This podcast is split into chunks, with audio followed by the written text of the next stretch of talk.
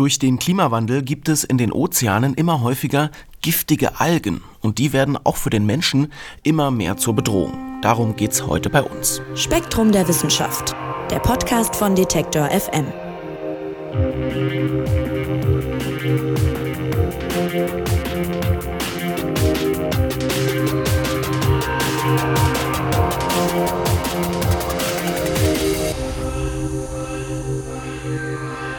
An den Küsten Alaskas, da gibt es ganz viele Menschen, die von dem leben, was das Meer ihnen bietet. Fisch zum Beispiel oder auch Meeresfrüchte wie Muscheln. Das ist seit Jahrhunderten so und das wird aber immer gefährlicher. Denn es gibt immer mehr giftige Algen in den Ozeanen und wie gefährlich das werden kann, darum geht's im aktuellen Spektrum-Magazin und Redakteur Frank Schubert, der wird's uns erklären. Hallo Frank. Hallo Marc. Ja, Frank, wir gehen also für unser Gespräch heute mal nach Alaska und zwar dahin, wo die sogenannten Aleuten leben. Von denen hatte ich ehrlich gesagt noch gar nicht gehört, bis ich den Artikel im Spektrum Magazin gelesen habe. Das sind im Grunde amerikanische Ureinwohner, oder? Das stimmt, die, die Aleuten sind Ureinwohner der gleichnamigen Inselgruppe, also der Inselgruppe der Aleuten. Das sind ungefähr 150 Inseln vor dem Nordwesten Amerikas. Und die Aleuten selbst bezeichnen sich als Unangan. Die heutigen äh, sind, ist eine Mischbevölkerung äh, mit indigenen und russischen Vorfahren und das sind alles zusammen insgesamt etwa 10.000 bis 20.000 Menschen. Und die leben, wie so viele Menschen auf der ganzen Welt, vom Fischfang und vor allem auch von Meeresfrüchten wie Muscheln. Die gehören da sozusagen zum Ernährungsportfolio sehr zentral dazu. Und jetzt ist es aber so, dass da im Meer immer häufiger eine Gefahr lauert, und zwar bestimmte giftige Algen. Vielleicht muss man erstmal kurz erklären, was sind das für Algen und was ist das Problem mit denen? Warum sind die gefährlich für den Menschen? Ja, die sind ein wachsendes Problem. Diese ähm, schädlichen Algenblüten oder auch toxische Algenblüten, das sind ähm, Ereignisse, wo sich Meeresalgen massenhaft vermehren, äh, was dann negative Auswirkungen auf andere Organismen hat. Entweder dadurch, dass diese Algen erstickende Matten bilden, die eben alles unter sich ja quasi ja, mehr oder weniger ersticken, indem sie dem Wasser dann Sauerstoff äh, entweder direkt entziehen oder wenn diese Matten dann absterben und zersetzt werden von Bakterien, das kann dann auch dem Wasser Sauerstoff entziehen und dadurch zu sauerstofffreien Zonen, äh, sogenannte Todeszonen führen. Äh, aber schädliche Algenblüten kommen auch zustande durch die massenhafte Vermehrung von Algen, die Giftstoffe freisetzen, äh, sogenannte toxinproduzierende Algen. Und diese Giftstoffe, äh, da, da, gibt es verschiedene Algenarten, die solche Giftstoffe freisetzen. Also ein Beispiel ist Alexandrium catenella. Das ist ein, ein Einzeller mit fadenähnlichen Geißeln, die er zum Schwimmen benutzt. Der produziert ein geschmack- und geruchloses Neurotoxin, also Nervengift, das sogenannte Saxitoxin. Und das ist deutlich giftiger sogar als der chemische Kampfstoff Sarin.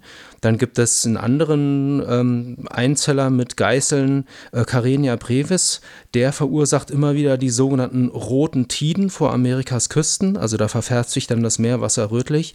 Und ähm, auch dieser Einzeller produziert Gifte, und zwar mehrere, und löst damit immer wieder Massensterben bei Fischen, Vögeln und Säugern aus. Dann gibt es Kieselalgen der Gattung Pseudonychia, die ebenfalls giftige Substanzen absondern, äh, nämlich giftige Domoinsäure und so weiter. Also da gibt es verschiedene Algenarten, die eben zum Teil sehr starke Toxine produzieren und wenn sie sich massenhaft vermehren, diese Toxine dann auch massenhaft ins Meerwasser freisetzen. Und solche toxischen Algenblüten werden meist ausgelöst durch ein Nährstoffüberangebot im Wasser. Üblicherweise, wenn Nitrate und Phosphate eingeschwemmt werden ins Meerwasser, beispielsweise durch landwirtschaftliche Aktivitäten, also Stichwort Überdüngung und so weiter, äh, beispielsweise durch Einleitung von Abwässern ins Meer. Genau, aber die, die Gefahr solcher toxischen Algenblüten, die steigt auch mit steigender Temperatur und damit sind wir sozusagen auch so ein bisschen beim Thema dieses Artikels, um den es heute geht, nämlich Klimawandel. Klar, Klimawandel weiß jeder, führt zu steigenden Temperaturen und führt damit auch zu steigenden Meerwassertemperaturen, womit dann auch das Risiko steigt, ähm, dass es zu solchen toxischen Algenblüten kommt.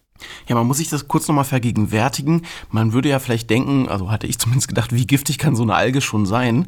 Aber die sind dann wirklich sozusagen massenhaft verbreitet und wir haben gerade gehört, einige produzieren Gifte, die sind so gefährlich wie chemische Kampfstoffe oder sogar gefährlicher teilweise. Genau. Und du hast es gerade schon gesagt, das wirkt sich natürlich einerseits mal auf die Lebewesen im Meer aus, die dann vergiftet werden, aber es kommt eben auch bis zum Menschen und es ist keine hypothetische Gefahr. Es gab tatsächlich schon Verletzte und Tote in Alaska. Auf jeden Fall, also eine hypothetische Gefahr ist es nicht, das ist eine reale Gefahr. Es hat, sind schon Menschen daran gestorben, weltweit äh, mittlerweile glaube ich sogar auch schon mehrere hundert. Also wenn solche äh, toxischen Algenblüten auftreten, dann werden die Giftstoffe ins Wasser freigesetzt äh, und vergiften dann andere Meerestiere, also beispielsweise Muscheln, Fische, Krebstiere und so weiter und reichern sich in diesen anderen Meerestieren an. Und Menschen, die diese Meerestiere dann später fangen und eben verzehren, die äh, nehmen die Giftstoffe dann auf und können sich dann selber daran vergiften. Der Verzehr verseuchter Muscheln beispielsweise ruft beim Menschen Vergiftungserscheinungen hervor, die unter der Abkürzung PSP bekannt sind. Das ist äh, Paralytic Shellfish Poisoning äh, oder paralytische Schalentiervergiftung. Und die Symptome sind äh, Kribbelgefühl in den Lippen und in der Zunge, Taubheit und Kontrollverlust in Armen und Beinen, Lähmungen im Brust- und Unterleib, eben bis hin zum Tod, wenn man nicht künstlich beatmet. Und diese Giftstoffe, die wirken nicht nur direkt im Wasser und dadurch, dass man sie eben über andere Meerestiere aufnimmt, sondern die wirken zum Teil auch oberhalb der Wasserlinie, äh, wenn sie nämlich hochgewirbelt werden mit Tröpfchen, die irgendwie aufgewirbelt werden in der Gischt oder bei Wellengang oder was auch immer. Und äh, wenn man diese Tröpfchen dann einatmet mit den Giftstoffen darin, dann kann es auch zu solchen Vergiftungssymptomen kommen. Also das ist tatsächlich sehr gefährlich. Und das perfide daran ist, dass äh, diese Gefahr auch nach der Algenblüte noch anhalten kann. Also man könnte ja sonst sagen, wenn wir sehen, da gibt es gerade so eine toxische Algenblüte vor unseren Küsten, dann stellen wir den Fischfang so ein bisschen ein oder fahren das irgendwie runter oder fischen woanders. Aber das kann länger anhalten. Inwiefern denn? 2021 haben Forscher entdeckt, dass sich auf dem Grund der Tschuktschen-See, das ist ein Randgebiet des Nordpolarmeers, Dort befindet sich eine riesige Ansammlung von Zysten. Das sind Dauerformen des Einzellers Alexandrium catenella. Das ist also so ein Einzeller, der solche toxischen Algenblüten ähm, hervorrufen kann und auch schon oft hervorgerufen hat. Und dieser Einzeller, der produziert eben das bereits erwähnte Saxitoxin, also ein Giftstoff, der deutlich giftiger ist als der chemische Kampfstoff Sarin. Also bei Sarin ähm, ist die tödliche Dosis ungefähr 10 Milligramm bei oraler Aufnahme. Äh, bei dem Saxitoxin, also diesem Giftstoff dieses Einzellers, da sind es nur 0,5 Milligramm, also deutlich wirksamer. Ja, und dieser Einzeller, wie gesagt, der bringt solche Dauerformen hervor, sogenannte Zysten, die eben sehr, sehr lange überdauern können, 100 Jahre und länger. Und im Nordpolarmeer, da sorgt das kalte Wasser dafür, dass diese Zysten eben sehr lange überdauern. Und die werden angeschwemmt von südlichen Strömungen, häufen sich also in der Tschuktschen See an, also in dem Randgebiet des Nordpolarmeers.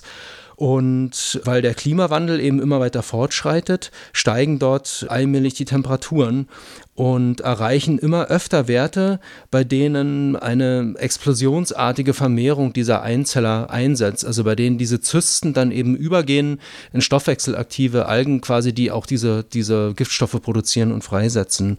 Und das ist sozusagen eine tickende Zeitbombe vor den dortigen Küsten. Also das betrifft ähm, amerikanische Küsten, also Alaska, und das betrifft aber auch Russland also eine reale Gefahr. Und da stellt sich dann natürlich die Frage, wie kann man dem entgegenwirken? Wie kann man diese Vergiftungen verhindern? Wie kann man vorbeugen? Was kann man gegen diese Algenplagen tun? Welche Ansätze gibt es denn da? Naja, weil, weil das Problem bekannt ist und weil, weil es dieses Problem auch lange schon gibt und e, weil es eben auch wirklich ein gefährliches Problem ist, gibt es diverse Maßnahmen dagegen. Also in diversen US-Bundesstaaten werden Gewässer systematisch überwacht auf Anzeichen von toxischen Algenblüten hin.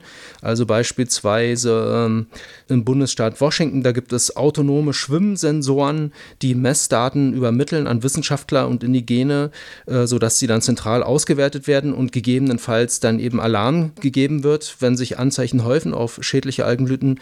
In Kalifornien gibt es ein behördliches Beobachtungs- und Warnsystem, was eben nach solchen toxischen Algenblüten schaut. Ähm, dann in Maine gibt es eine Probenentnahme und Analyse, an der Freiwillige mitwirken, aber auch Behördenmitarbeiter. Ja, und Floridas Fisch- und Wildtierkommission lässt die Küstengewässer äh, wöchentlich beproben und nach solchen äh, giftigen Algen schauen. Also es gibt diverse Gegenmaßnahmen, um eben rechtzeitig Alarm zu schlagen, wenn so eine Algenblüte auftritt.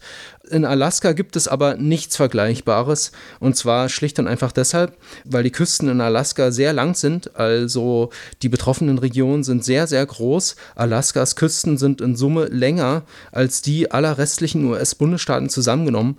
Und diese Regionen, um die es da geht, die sind so groß, dass man da eben mit Schwimmsensoren beispielsweise nicht mehr viel machen kann, weil die einfach nicht genügend Fläche abdecken.